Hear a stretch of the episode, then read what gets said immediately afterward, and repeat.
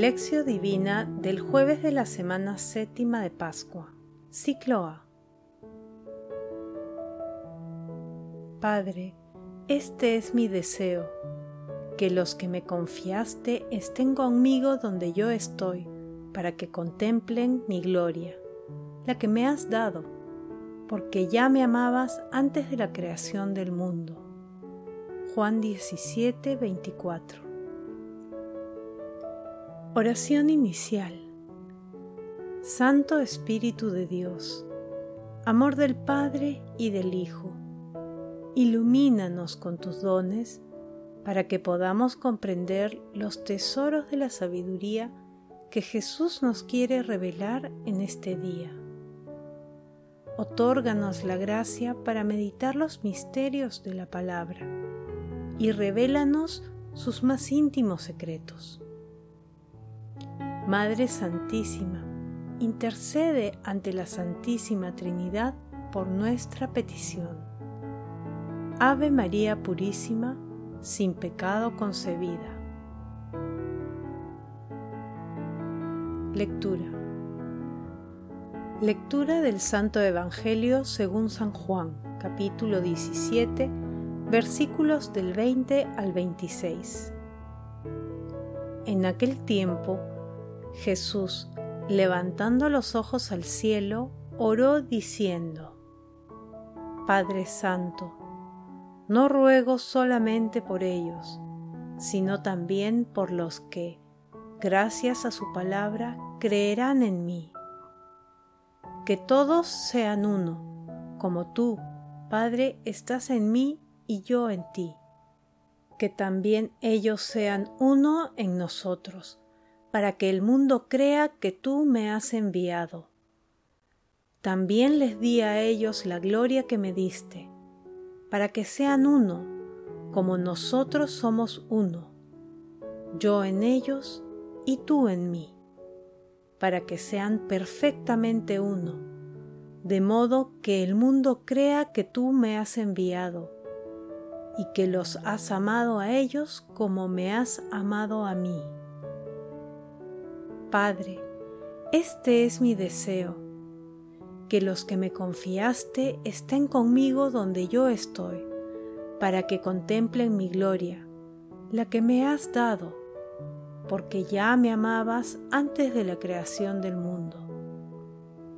Padre justo, si el mundo no te ha conocido, yo te he conocido, y ellos han conocido que tú me has enviado les he dado a conocer y les daré a conocer tu nombre, para que el amor con que tú me has amado esté en ellos, como también yo estoy en ellos.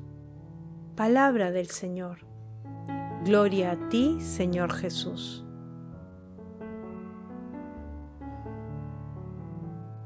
Hoy, en plena novena de Pentecostés, meditaremos la tercera parte de la oración sacerdotal de Jesús, que constituye uno de los momentos más intensos de su sagrada misión. Debido al contenido salvífico de su petición espontánea al Padre, que transmite a sus discípulos y que se extiende a toda la humanidad. En la primera parte, Jesús le dice al Padre que llegó la hora de la glorificación mutua entre el Padre y el Hijo, a través de su pasión, muerte y resurrección. De esta manera, señala la culminación de su misión en el mundo. Asimismo, Jesús entrega a sus discípulos a la protección del Padre, porque ellos han creído en su palabra y le aman.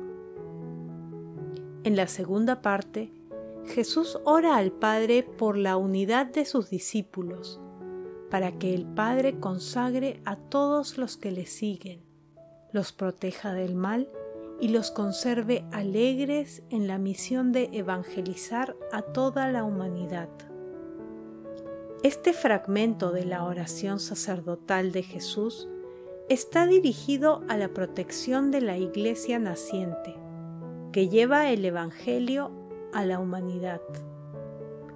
En el texto de hoy, que es la tercera parte, Jesús de manera explícita extiende el horizonte de su oración a todos los futuros creyentes y seguidores, insistiendo amorosamente en la unidad de todos con la Santísima Trinidad.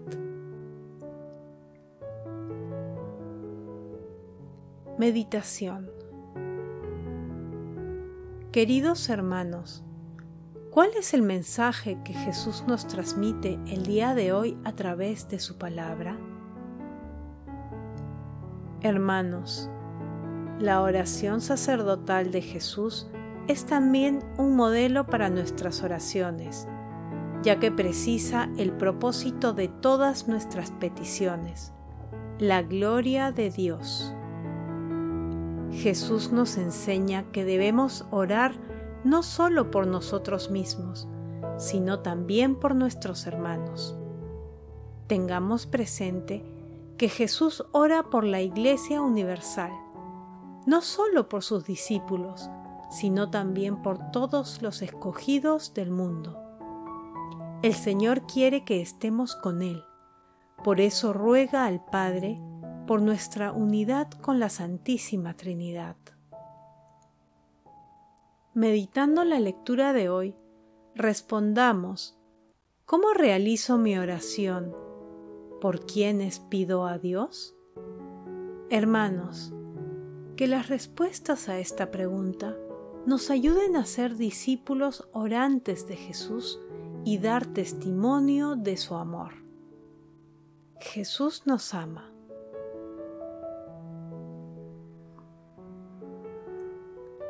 Oración Santísima Trinidad, te pedimos perdón por nuestras faltas. Te damos gracias por todas las gracias que nos otorgas. Dios bendito. Santísima Trinidad, te pedimos por la unidad de la Iglesia Universal. Te pedimos que la preserves de todo mal y la consagres totalmente a la evangelización en todos los confines de la tierra. Espíritu Santo, toma en cuenta nuestra plena disposición para que Dios Padre y Jesús moren en nosotros y participemos de todas las riquezas de su amor, de su misericordia, de su justicia y de su sabiduría de su conocimiento, de su gozo, de la vida eterna. Amado Jesús, te pedimos nos consideres entre los elegidos del Padre y envíanos tu Espíritu Santo para despertar en nosotros la fraternidad y el amor en nuestras familias, trabajos y comunidades. Madre Santísima, esposa virginal del Espíritu Santo, intercede ante la Santísima Trinidad por nuestras peticiones. Amén. Contemplación y acción. Contemplemos a la Santísima Trinidad con la lectura de un texto de San Agustín. Escuchad, hermanos, gozad con esta esperanza, a fin de poder mostraros pacientes también en medio de las tribulaciones de la vida terrena. Lo repito, escuchad y considerad hasta dónde llega nuestra esperanza. Jesucristo, el Hijo unigénito, igual al Padre y coeterno con Él, habla. Habla el que ha vencido al mundo de aquellos por los que consiguió la victoria sobre el mundo. Escuchad, creed, esperad, desead cuanto Él dice continuando la oración al Padre. Padre, yo deseo que todos estos que tú me has dado puedan estar conmigo hasta donde esté yo. Juan 17, 24a. Por consiguiente, nos ha prometido que estaremos en el cielo, porque es al cielo a donde ha elevado la naturaleza de siervo que asumió de la Virgen y lo ha colocado a la derecha del Padre. He aquí el sentido en el que se pueden entender las palabras del Señor. Habla de sí mismo como si ya estuviera en el cielo, mientras que de nosotros dice que desea que estemos con Él, pero no dice que ya lo estemos. Estar con Él es el mayor de los beneficios. Los hombres también pueden ser infelices allí donde Él está si tenemos presente que Él está en todas partes y que, por consiguiente, allí donde se encuentren, allí está el Señor, pero solo los bienaventurados están con Él. En efecto, añade inmediatamente después, para que contemplen la gloria que me has dado, porque tú me amaste antes de la creación del mundo. Dice contemplen, no crean. Ver es la recompensa de la fe. Esperamos pacientemente ser purificados del todo por la fe, de modo que, llevando una vida santa, se nos abra por fin un camino para llegar a habitar allí arriba.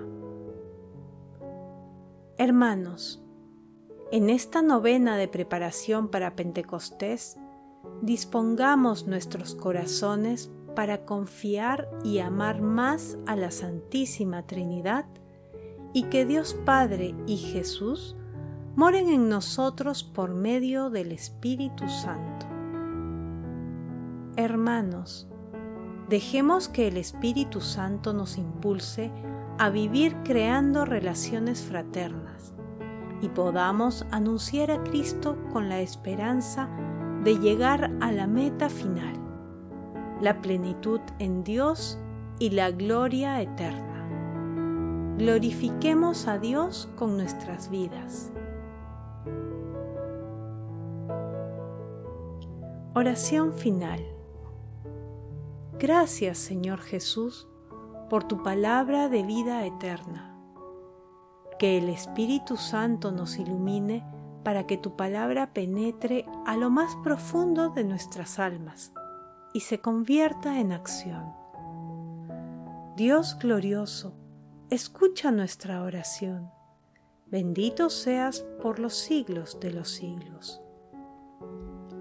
Madre Santísima, intercede ante la Santísima Trinidad por nuestra petición. Amén.